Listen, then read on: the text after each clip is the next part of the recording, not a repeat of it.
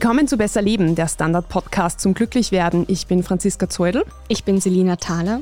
Ja, wir zwei sind heute in einer neuen Konstellation da und wir haben auch noch jemanden zu Gast im Studio. Es ist Robert Fritz. Er ist Sportmediziner von der Sportordination in Wien und er hat sich unter anderem auf orthomolekulare Medizin spezialisiert. Das heißt, er beschäftigt sich zum Beispiel damit, wie Vitaminpräparate und Nahrungsergänzungsmittel wirken. Und dazu wollen wir ihn heute befragen. Schön, dass Sie da sind, Herr Fritz. Hallo, vielen Dank für die Einladung. Steigen wir gleich mal ein. Wir haben es auch schon ein bisschen angesprochen. Die Corona-Infektionen sind ja immer noch der Smalltalk schlechthin. Und auch ein Blick in unser Großraumbüro zeigt, es ist Herbst, ist Erkältungszeit. Also ab in die Apotheke und sich schnell das nächste Vitamin C oder die Zinktabletten holen. Ja, wenn es so einfach wäre, ja. Jetzt haben wir nicht nur Covid, sondern jetzt haben wir auch wieder grippale Infekte, die sind auch plötzlich wieder da. Die gab es immer nur, wir haben halt die letzten Jahre wirklich brav Masken getragen. Das wird ein bisschen weniger und damit kommen die banalen Infekte auch wieder durch. Bringt Vitamin C und Zink überhaupt was? Ja, im Prinzip schon. Es ist nur so, dass wir wissen, dass die Vitamin C-Versorgung eines Menschen durch die normale Ernährung völlig ausreichend ist. Zink kann man bei Infekten mal verwenden, um das Immunsystem ein bisschen zu pushen. Ich bin aber eher der Meinung, dass es sinnvoll ist, Dinge vorher zu messen, zu schauen, ob ich einen Mangel habe. Und wenn ich diesen Mangel habe, ihn auch wirklich zu therapieren, als wild drauf los, irgendwelche Präparate einzuwerfen und gar nicht zu wissen, ob mein Körper das braucht. Der Zeitgeist ist ja ein bisschen ein anderer. Influencerinnen machen mittlerweile auch ganz tolle Werbung für ganz tolle Supplemente, mit denen wir alle gesünder und leistungsstärker werden. Am besten funktioniert das naturgemäß mit Sachen, die die selbst vertreiben. Ich weiß die Frage, ich glaube, ich weiß die Antwort, aber ich frage trotzdem, gibt es vielleicht doch eine Wunderpille, die unser Leben besser und uns alle gesünder macht? Naja, ich bin Sportarzt. Ja, Bewegung. ich habe es befürchtet. Ja, das ist diese Polypille, nach der wir schon sehr lange suchen. Sie bringt wirklich viel. Sie muss nicht anstrengend sein. Sie sollte regelmäßig angewendet werden. Die Weltgesundheitsorganisation hat uns schon gesagt, 150 Minuten Ausdauersport pro Woche auf mindestens zwei Einheiten aufgeteilt. Das klingt so wenig und so banal, dass wieder keiner macht. Das bringt wirklich extrem viel fürs Immunsystem. Viel viel mehr als die meisten Pillen bringen, die in der Prävention eingesetzt werden, aber auch Nahrungsergänzungsmittel, wenn sie gebraucht werden, weil ich einen Mangel habe, weil ich etwas ausgleichen möchte, weil ich vielleicht in meiner Ernährung auch irgendwelche Defizite habe, Vegetarier, Vegetarierin bin, schwanger bin, da kann auch sowas mal Sinn machen. Jetzt haben Sie es eh schon erwähnt, Vitaminmangel. Ihrer Erfahrung nach ist es schon sehr weit verbreitet, dass wir sowas haben? Bei gewissen Vitaminen und gewissen Mineralstoffen und Spurenelementen ja, aber diese allgemeine äh, Polypille oder das Multivitaminpräparat, das alles gut macht, das funktioniert eben nicht. Sondern es macht schon Sinn zu schauen, was ist in der Jahreszeit wichtig, wie im Winter auf Vitamin D zu achten. Vitamin D ist ja gar kein klassisches Vitamin, sondern eigentlich ein Hormon, ein Prohormon und das macht im Winter wirklich absolut Sinn, es zu nehmen. Aber natürlich auch nur, wenn ich einen Mangel habe. Wenn ich jetzt an gewisse Mangelerscheinungen an Spurenelemente wie Eisen denke, menstruierende Frauen, Frauen, die Sport betreiben, viele Menschen ernähren sich fleischlos oder fleischarm und das ist gescheit so. Ja, da gibt es viele Gründe dafür, warum das intelligent ist, aber es führt zu einem Mangel an B-Vitaminen wie Vitamin B12. Es kann zu einem Mangel an Eisen führen und dann macht es natürlich Sinn, das mal zu messen, zu schauen, habe ich den Bedarf überhaupt und wenn ja, auch zu substituieren. Gibt es denn da Vitamine, weil Sie jetzt ein paar aufgezählt haben, die den meisten Menschen fehlen? Also kann man da sagen, okay, das auf jeden Fall, wie jetzt im Vitamin D im Winter zum Beispiel? Also fast ja. Also wenn ich meine Blutanalysen anschaue, und ich mache sehr viele davon, ich habe jetzt wahrscheinlich 15.000, 20.000 Leistungsdiagnostiken gemacht und dabei dazu auch passende Blutanalysen, ist ein Vitamin D-Mangel allgegenwärtig. Ich kann die paar, die keinen haben, wahrscheinlich rauszählen, aber die meisten haben einen Mangel. Es ist nur immer die Frage, wie hoch soll die Dosierung sein. Und jetzt kommt wieder das Problem, dass man dann auch im Internet, auf Social-Media-Kanälen irgendwelche obstrusen Dosierungen sieht, die viel zu hoch sind und die überhaupt nichts bringen. Also zu wenig bringt nichts, zu viel bringt nichts, sondern ich muss schauen, dass ich das vernünftig dosiere und dann macht es natürlich Sinn, ein bisschen zu schauen, wie hoch ist mein Mangel überhaupt um dann darauf zu reagieren. Aber die Weltgesundheitsorganisation gibt uns und die Deutsche Gesellschaft für Ernährung gibt uns Grundregeln vor mit 800 Einheiten pro Tag. Meiner Erfahrung nach ist das zu wenig. Das heißt, wie viel würden Sie raten? da muss ich jetzt vorsichtig sein, wenn ich mich als Arzt da hinauslehne und plötzlich was anderes sage als die Deutsche Gesellschaft für Ernährung. musste ich ja nachfragen. Aber ich messe es wirklich. Also ich schaue mir einfach an, wie hoch ist der Spiegel und der Grenzwert liegt bei 30 Nanogramm.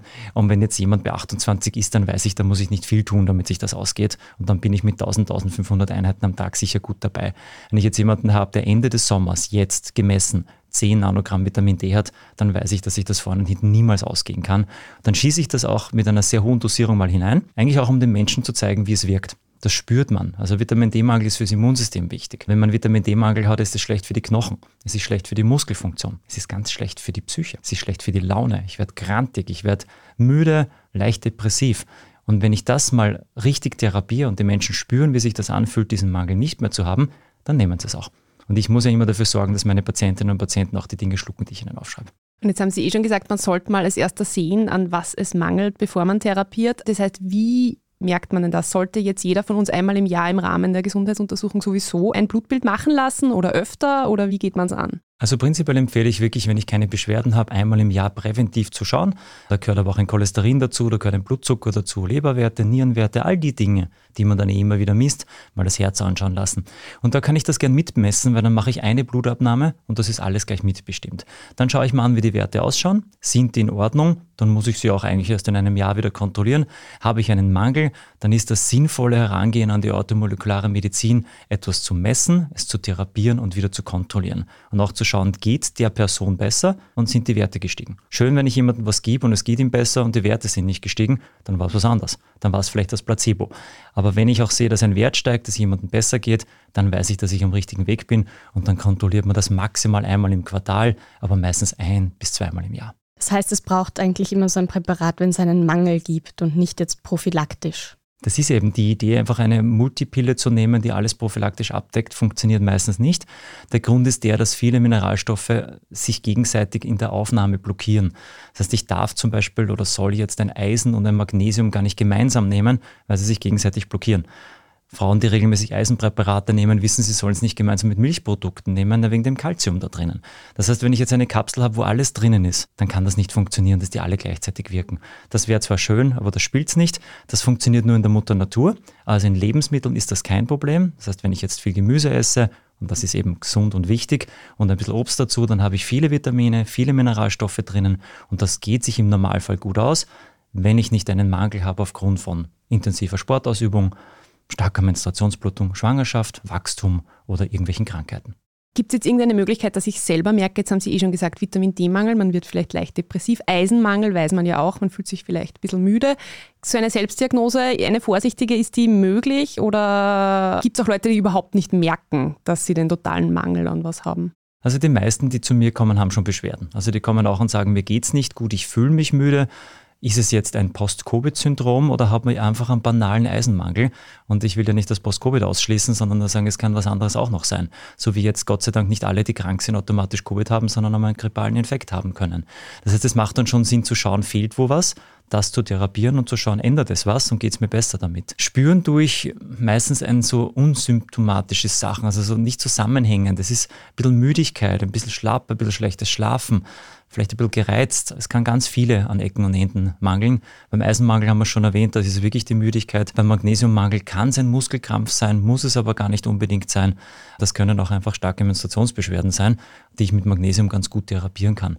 Bei den B-Vitaminen sind es halt oft so neurologische Auffälligkeiten, Kribbeln auf der Haut, Ameisen laufen, ein Lid zucken, so Dinge, wo Leute sagen, ja, ja, das, das kenne ich, das habe ich auch und dann gibt man ihnen B-Vitamine und das ist einfach weg und das ist nicht mehr lästig. Ja, super spannend, weil man nicht im ersten Moment wahrscheinlich an ein Vitamin denkt, das einem fehlt, wenn man solche Beschwerden hat. Aber das klingt schon dramatisch. Also ich meine, ist es jetzt wirklich so, dass man sich da schon Schäden, wenn man da jetzt ganz zum Beispiel sich vegan ernährt und B12 nicht supplementiert, ist das schon potenziell eher gefährlich, oder? Ja, im Prinzip schon, je nachdem, wie meine Ernährung sonst aussieht. Also ich kann, glaube ich, wirklich ganz viel mit Ernährung ausgleichen. Und das ist eigentlich auch mein Weg. Also ich versuche langfristig mit so wenig Nahrungsergänzungsmitteln wie möglich auszukommen. Es macht keinem Spaß, wenn er gesund ist, auf seine Ernährung achtet, 20 Kapseln zu schlucken. Das will kein Mensch. Ich verstehe aber auch nicht, warum bewusst ernährende Menschen die wirklich auf ihre Lebensmittel achten, sich auf Amazon dann Nahrungsergänzungsmittel bestellen. Geben wir nicht ein, macht keinen Sinn, sondern da ist die Qualität wichtig, das kaufe ich mir in einer Apotheke, bei einem Arzt, bei jemandem, dem ich vertraue. Da kaufe ich meine Nahrungsergänzungsmittel, sonst nirgends. Und das ist, weil, wie Sie gesagt haben, die Dosierung teilweise komisch ist oder gibt es schon auch Inhaltsstoffe, die jetzt irgendwie bedenklich sind? Es ist nicht geschützt. Also der Begriff Nahrungsergänzungsmittel ist eine Art, die nicht wirklich gesichert ist. Das heißt, da kann eigentlich draufstehen, was will. Solange da kein Kläger ist, wird kein Richter da sein. Das heißt, wenn nichts passiert, wird nicht viel sein. Und ich habe auch eine eigene Produktlinie mal entwickelt im Rahmen der Covid-Pandemie, weil wir gewisse Produkte nicht mehr gehabt haben, die wir mit einer Apotheke gemeinsam gemacht haben und haben uns viel mit der AGES beschäftigt und mit den Etiketten, die wir da dazu brauchen. Und das ist alles sehr genau geregelt. Aber die Inhaltsstoffe überprüft eigentlich keiner. Das heißt, es ist schon gut zu wissen, dass ich dem oder derjenigen vertrauen kann, die mir das in die Hand drückt, weil es wird halt nicht auf Inhaltsstoffe durchuntersucht oder überprüft. Und darum wäre ich da vorsichtig. Etwas, was man ja selber sehr gut auch in der Regel beeinflussen kann, ist das, was man isst oder zu sich nimmt. Und Sie haben schon angesprochen, über die Ernährung kann man viel abdecken. Wie sähe denn so eine Ernährung aus? Wir haben jetzt mache ich meine Ordination seit 15 Jahren. Ich weiß nicht, wie viele Empfehlungen der Ernährungsgesellschaften ich schon durchgemacht habe. Mit, wir sollen wenig Fett essen, wir sollen keine Kohlenhydrate essen, wir sollen da ein bisschen sparen. Es ist eine ausgewogene Ernährung, die pflanzenbasiert ist. Das heißt, dass sehr viel pflanzliche Lebensmittel dabei sind. Aber vegan zum Beispiel bedeutet nicht automatisch pflanzenbasiert. Nur wenn ein Lebensmittel vegan ist, heißt es nur, dass nie was mit dem Tier zu tun gehabt hat, kann aber komplett in der Industrie entstanden sein. Also wirklich pflanzenbasiert, unverarbeitete Lebensmittel. Fleisch, wenn man es mag, spricht nichts dagegen, wenn es nicht zu viel ist. Man soll sehr viel Fisch essen und da ist wieder die Qualität das große Problem. Aber in Österreich eigentlich gut umsetzbar. Wir haben gute Binnenfische, die man essen kann, weil es halt auch um das Thema Omega-3-Fettsäuren zum Beispiel geht. Aber es ist nicht einfach, durch diesen Dschungel der richtigen Ernährung sich durchzufinden. Gesunde, abwechslungsreiche Ernährung ist eigentlich der Überbegriff, mit dem ich alles abdecke. Und es gibt in einer guten Ernährung keine Verbote. Es ist die Schokolade zwischendurch genauso erlaubt wie mal irgendein anderer Plätzchen. Wenn das hin und wieder auftritt, ist das völlig wurscht. Wenn ich mich nur von sowas ernähre, kann das keine Kapsel dieser Welt wieder gut machen. Schade. Aber klingt auch logisch. Ich habe noch so eine Alltagsbeobachtung, gerade was die Ernährung angeht. Ich weiß aber nicht, wie wissenschaftlich die ist. Und zwar viele Freundinnen von mir, wenn die ihre Tage haben, dann haben die total Lust auf rote Rüben zum Beispiel. Ist da was dran? Sucht sich der Körper Lebensmittel oder hat Lust, Guster, auf die er braucht? Das beobachte ich schon auch. Wir erzählen also wirklich Patientinnen auch, dass sie dann, obwohl sie kaum Fleisch essen, plötzlich für sich selbst perversen Guster auf rotes Fleisch kriegen und sagen, am liebsten Beef da da. Also ein bisschen roh. Ja? Wenn jetzt ein Stier vorbeiläuft, ist ich den pur. Aber wo man sagt, das gibt es ja nicht. Ja, rote Rüben können sein, die sind sehr eisenhältig, absolut, ja, das passt dazu. Das Hemeisen, was im Fleisch drinnen ist, ist etwas, was gut verwertbar ist. Das ist das Positive im Fleisch. Und wenn wir jetzt Wildfleisch hernehmen, ist ja das auch vom Fettsäureprofil gar nicht so schlecht. Wir kriegen halt nur zu wenig gute Qualität.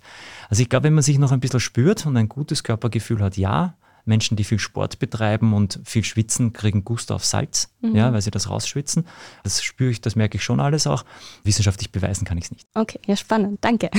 Aber es ist schon so ein bisschen der Zeitgeist, oder? Wir wollen alles optimieren. Das ist wahrscheinlich bei Ihren Patientinnen und Patienten, die ja doch eher aus dem Sportbereich kommen, wahrscheinlich noch einmal vermehrt so, vermute ich jetzt mal. Ich würde mal sagen, das war bis zur Pandemie ganz extrem so, dass dieser Selbstoptimierungszwang, ich muss schneller, besser, höher, weiter, das hat sich bei mir sehr geändert. Den Menschen, denen geht es wirklich nicht gut.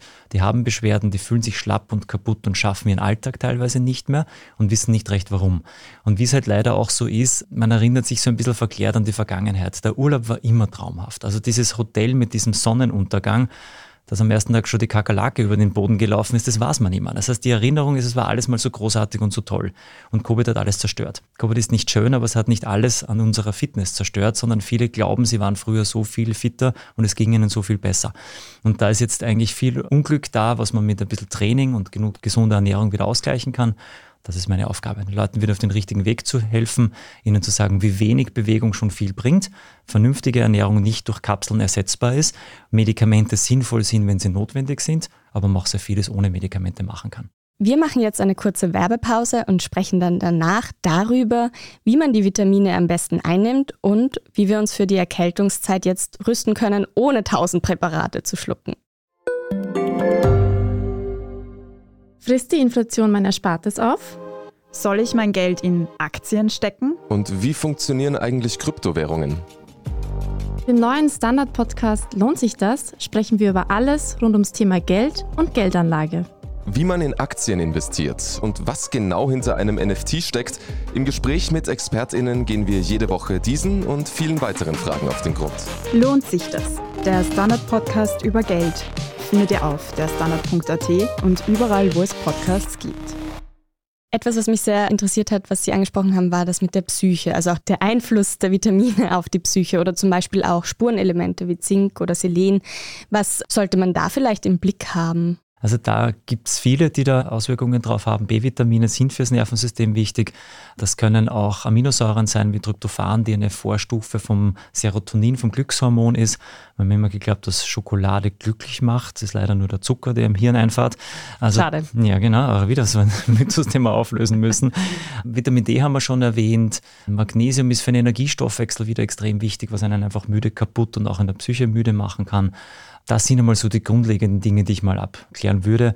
Selen war schon ein guter Hinweis Richtung Schilddrüse. Ja, also die Schilddrüse ist selenabhängig. Habe ich einen Selenmangel, habe eine Schilddrüsenunterfunktion oft schon mal, den ich nicht gleich mit einem Schilddrüsenmedikament therapieren muss, sondern das einfach mal mit Selen oder mit Jod ein bisschen ausgleichen kann. Also da sind viele Bausteine, die unsere Hormone brauchen, die unser Körper braucht. Die bestehen aus Vitaminen, aber auch aus Makronährstoffen wie Eiweiß, Kohlenhydrate. Und eine zu einseitige Ernährung führt immer zu einem Problem. Bei den Vitaminen ist es so, dass wir wissen, dass die essentiell sind. Es geht ohne nicht. Nur wir haben eigentlich in unserer Ernährung eine recht gute Versorgung. Das heißt, wenn ich mich vernünftig ernähre, werde ich nicht viele Präparate brauchen. Es schadet aber auch nicht mal einfach mal zu schauen, ob mir irgendwo was fehlt und dann auch gezielt nach den Beschwerden zu schauen. Sie haben es eh schon vorhin kurz angesprochen, eben, dass man bestimmte Dinge nicht kombinieren soll. Ist es jetzt auch so, dass man wissen soll, wann man diese Präparate einnimmt? Also nüchterner Magen mit Kaffee ist schlecht oder wie macht man es richtig? Genau, das ist wieder bei jedem Präparat unterschiedlich. Das heißt, es gibt einfach Mineralstoffpräparate, die meisten zweiwertigen Mineralstoffpräparate, die vertragen sich halt untereinander nicht. Magnesium, Zink, Eisen, das sind so Dinge, die man nicht unbedingt kombinieren soll. Man weiß zwar, dass das Zink jetzt wieder ein bisschen vom Magnesium abhängig ist, das Magnesium wieder mit dem Kalium irgendwie zusammenhängt. Aber wie soll ich es denn nehmen? Es gibt gewisse Präparate, die soll ich zum Essen dazu nehmen, die werden auch besser resorbiert.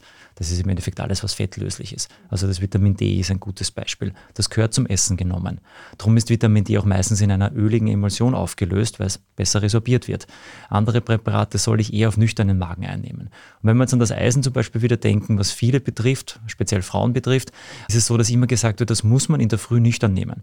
Das stimmt nicht. Ja, ich soll es nicht zum Essen dazu nehmen. Aber in der Früh nüchtern für einen Menschen, der dann sein Frühstück braucht, ist eine mega Quälerei. Und wenn ich das Monate oder Jahre machen muss, dann werde ich das nicht tun. Wenn ich aber weiß, dass ich das am Abend vom Schlafengehen genauso nehmen kann, weil ich eher Stunden vorher nichts mehr gegessen habe oder mal zwischendurch, dann ist das viel einfacher umzusetzen. Und ich muss einfach Empfehlungen mitgeben, die umsetzbar sind. Ich kann mich noch erinnern an meine ersten Vitamin D-Empfehlungen mit einem sehr gängigen Präparat, das man überall verschrieben kriegt. Das will ich gar nicht nennen. Das ist für Kleinkinder gemacht. Das funktioniert nicht. Ja, dieser Tropfmechanismus ist so gemacht, dass da ein bis zwei Tropfen rauskommen. Das reicht für ein Kleinkind. Ein erwachsener Mensch braucht viel mehr. Und wenn ich das jeden Tag mich da quäle, aus diesem Flaschel ein paar Tropfen rauszukriegen, werde ich es irgendwann nicht mehr machen. Sie sprechen mir aus der Seele. ich habe das echt so gemacht und ich habe mir gedacht, so, dieses Zählen, irgendwie 40 Tropfen oder was genau. das waren. Ich bin vergitzelt und habe dann am Ende irgendeine Tablette genommen. Genau. Und das kann in einer Kapsel sein. Ja. Da ist dieselbe Dosierung drin in einer einzigen Kapsel. Ja. Das ist umsetzbar, das mache ich, das nehme ich mir jeden Sonntag vor. Wenn ich am Montag draufkomme, ich habe vergessen, dann ist am Montag. Mhm. Und was mir jetzt in der Erkältungszeit auch wieder auffällt, ist, es gibt so mittlerweile ja nicht mehr nur Präparate, sondern der Arzt bietet ja auch schon so Eiseninfusionen oder Vitamin C an und so weiter. Ist das sinnvoll oder kriegt man es eigentlich mit den viel günstigeren Tabletten eh auch hin? Das ist auch wieder abhängig. Das ist beim Eisen deutlich davon abhängig, wie stark dieser Eisenmangel ist. Wenn ein Eisenmangel lange und intensiv besteht, führt er zu einer Anämie, also einer Blutarmut, und das kann einen echt den Stecker ziehen. Nach einer Geburt, nach einer Operation, viele Gründe gibt es dafür, und dann ist man wirklich ziemlich am Ende. Und wenn ich mir jetzt, ich kann mich an eine Patientin erinnern, die Mitte 20 war, zu mir gekommen ist, zwei Kinder zur Welt gebracht hat und eigentlich ihre Augen nicht mehr offen halten konnte. Die hat so schwarze Ringe unter den Augen gehabt, das war beeindruckend. Und auf dem ersten Labobefund war sofort klar, die eine fetzen Eisenmangelanämie. Und keiner hat sich jemals ernst genommen, weil jeder gesagt hat, das zwei Kinder, da ist man miert. Das ist halt so. Hör auf zu jammern. Und da macht man Eiseninfusionen. Wenn ich die mit Tabletten therapiere, sind wir in zwei Jahren noch nicht fertig. Sondern das macht man dann parenteral über die Infusion. Genauso, wenn es Rezeptionsstörungen gibt. Also der erste Weg ist für mich eher die orale Therapie. Ausgang der Mangel ist sehr massiv. Oder ich weiß, dass die Patientinnen schon einen langen Leidensweg hinter sich haben. Wenn sie sagt, jetzt kommen Sie mir an und mit den Kapseln. Ich habe schon 20 ausprobiert. Ich kriege jedes Mal Magenschmerzen drauf. Mir wird schlecht drauf. Ich nehme das nicht. Dann brauche ich es doch gar nicht mehr probieren. Mhm. Und diese Vitamin C Infusionen? Ja, da gibt es auch ein paar gute Daten dazu. Das wird halt wirklich mega hoch dosiert, wenn man es dann infundiert. Wenn ich keine kranke Niere habe, also keine Nierenerkrankungen habe, ist es ungefährlich und das kann das Immunsystem schon boostern. Jetzt haben Sie schon ein Stichwort gesagt, nämlich boostern. Das ist ja auch so ein bisschen, was auch in der Frage von der Franziska so mitschwingt, dieses kann man das Immunsystem jetzt mit Vitaminen boostern für diese Krankheitszeit? Oder mit irgendwas ja. boostern? Also mit Vitaminen, wenn ich einen Mangel ausgleiche, funktioniert mein Immunsystem besser, definitiv. Wenn ich keinen Mangel habe, werde ich das Immunsystem nicht verbessern können, wenn ich noch mehr zuführe. Das ist generell bei diesen Präparaten so, einen Mangel auszugleichen ist sinnvoll, aber wenn der Wert dann höher und höher und höher wird, wird der Nutzen nicht mehr. Irgendwann wird es einmal ein gegenteiliger Effekt. Es ist bei allem so, dass die Dosis das Gift macht und das ist bei den Vitaminen nicht anders. Deshalb machen mega hohe Dosierungen unkontrolliert einfach keinen Sinn. Irgendwann schlagt das in das Gegenteil um und dann sage ich, ne, ich habe gewusst, dass das so schädlich ist, ne, weil ich viel zu viel genommen habe davon. Was sind denn zum Beispiel Folgen von so Überdosierungen? Beim Vitamin D wird immer wieder diskutiert, ab welcher Dosis es wirklich gefährlich oder giftig wird. So massive Nebenwirkungen sehen wir selten, aber es kommt eigentlich dazu, dass das Kalzium dann sehr in den Sehnen abgelagert wird, auch in den Gefäßen abgelagert wird. Im Extremfall kann das bis zu einer Herzerkrankung gehen, also einer Gefäßerkrankung gehen. Das ist etwas, was extrem selten ist, aber es ist halt auch nicht gesund und es macht keinen Benefit. Also es hat keinen Sinn, das in einen, so einer hohen Dosierung reinzugeben, um möglichst einen hohen Wert zu haben, weil mehr ist immer besser stimmt bei Vitaminen und Mineralstoffen überhaupt mhm. nicht. Und bei vielen Vitaminen ist es auch so, dass es besser ist oder auch beim Magnesium nicht auf einmal ganz viel zu geben, sondern es in kleine Häppchen verteilt über den Tag zu geben, weil der Körper gar nicht so viel aufnehmen kann. Das heißt nämlich 400 Milligramm Magnesium auf einmal wird es nicht funktionieren, weil der Körper maximal 150 Milligramm resorbiert und dann muss ich mehr kleinere Einheiten machen. Ich kann mir das in ein Glas Wasser auflösen und schluckweise trinken oder ich habe einfach so direkt Sticks oder Kapseln, die ich über den Tag verteile. Und dann funktioniert es. Es klingt wirklich so, als müsste man einen richtigen Plan haben, wenn man da was optimieren will und nicht einfach so blind drauf los. Das kostet schon nicht wenig Geld. Also Nahrungsergänzungsmittel, wenn sie gut sind und wenn die Qualität gut ist, sind teuer. Das ist halt so, weil die Rohstoffe teuer sind und das wird jetzt sicher nicht billiger werden. Wenn ich jetzt ein Nahrungsergänzungsmittel, woher auch immer, zu einem mega günstigen Preis kriege, mit einer ganz tollen Dosierung, sollte ich mein Hirn einschalten. Das kann nicht funktionieren. Rohstoffe kosten Geld, das weiß ich jetzt selbst auch. Und wenn man das gut machen möchte und es geht nur so, dass ich Reinstoffe verwende, dass da möglichst wenig Zusatzstoffe drinnen sind. Wenn ich zum Beispiel von Patienten höre, ich nehme so gern diese Magnesium-Brausetabletten, sage ich immer mit Recht, weißt du, wie viel Chemie notwendig ist, dass es eine Brausetablette ist, wie viel Chemie ich brauche, dass sich diese Brausetablette auch mal auflöst. Das Rosa da drinnen ist ein Farbstoff, dass es nach Himbeer schmeckt, irgendein Geschmacksstoff. Das braucht kein Mensch, wie Magnesium und das kann ich in einer Kapsel verpacken. Das heißt, man sollte auf den Preis schauen, auf den Reinheitsgrad und was eben noch so an Füllstoff sozusagen drinnen ist. Was sind noch so Parameter, woran man ein gutes Präparat erkennt? Das sind es eigentlich. Also wichtiger ist eigentlich der Inhaltsstoff. Da muss ich mich aber darauf verlassen können, dass das stimmt, was da drauf steht. Nachdem das nicht geschützt ist, ist es eine gewisse Art von einer Vertrauenssache. Das heißt, der Apotheker, die Apothekerin wird mir nicht ins Gesicht lügen, weil diese Apotheke soll es in 100 Jahren auch noch geben. Meinem Arzt sollte ich vertrauen können und meiner Ärztin, wenn nicht, sollte ich drin dringend wechseln. Wenn das mein bester Freund macht, dieses Präparat und seine Hand dafür ins Feuer legt, dass es eine gute Qualität hat, vertraue ich es ihm genauso. Aber aus dem Internet irgendwo bestellen, weil jemand auf Instagram oder auf irgendeinem Social-Media-Kanal das Werbung dafür macht. Ich würde mal das Impressum dieser Webseite anschauen, würde mal schauen, wo diese Firma überhaupt sitzt und ob unter dieser Firma vielleicht nicht in den letzten sechs Monaten drei verschiedene Unternehmen entstanden sind, die genauso schnell auch wieder weg sind. Hm. Bin total traurig wegen der rosa Magnesiumbrause. Die schmeckt mir so. Nein, aber jetzt haben wir eh schon gefragt, was sind denn jetzt noch so Tipps, die wir unseren Hörerinnen und Hörern mitgeben können, was sie jetzt noch für ihr Immunsystem tun können, ohne dass sie jetzt irgendwie Vitaminpräparate einwerfen? Was kann man denn jetzt in der Erkältungszeit tun? Also das Wichtigste ist echt eine ausgewogene, vernünftige Ernährung. Die darf Fehler haben. Punkt. Das ist völlig okay. Ich darf mal ein Plätzchen essen. Aber der Großteil meiner Ernährung muss eigentlich vernünftig sein, sonst wird es nicht funktionieren. Wenn ich in einen Sportwagen einen billigen Treibstoff eintank, wird der nicht funktionieren. Dann ist Bewegung etwas, was wahnsinnig wichtig ist. Also die Ernährung ist ein Teil, Bewegung ist der andere Teil und die muss nicht anstrengend sein. Sie muss nicht lang dauern, aber sie muss regelmäßig stattfinden. Wie jeder, der sich diese 150 Minuten heute mitnimmt und sagt, komm, zweieinhalb Stunden pro Woche, das sollte ich ja wohl doch unterkriegen, hat einen Riesenschritt für seine Gesundheit getan. Die zwei Dinge, die richtige Ernährung und ausreichend Bewegung, sind schon einmal eine gute Basis. Und dann weiß man, dass glückliche Menschen am längsten leben. Das heißt, einfach in einem Setting zu sein, wo ich mich wohlfühle, mir überlegen, was mich in meinem Leben stresst und was ich davon vielleicht ändern kann. Viele Dinge kann man nicht ändern, manche schon. Und da versuchen, einfach ein, wirklich ein schönes Leben zu führen, positive Seiten zu sehen und nicht immer nur zu jammern. Das ist doch ein tolles Wort zum Schluss. Ja, vielen Dank für die Ausführungen. Robert Fritz, herzlichen Dank für Ihren Besuch bei uns im Studio. Danke für die Einladung. Wir freuen uns über 5-Sterne-Bewertungen auf den gängigen Podcast-Plattformen. Wir freuen uns über Feedback, Kritik, Themenvorschläge und über alle weiteren Inputs von euch an besserleben.derstandard.at. Das war Besser Leben, der Standard-Podcast zum Glücklichwerden. Ich bin Franziska Zeudel. Ich bin Selina Thaler. Und produziert wurde die Folge von Miriam Saleh und Christoph Grubitz. Baba. Ciao.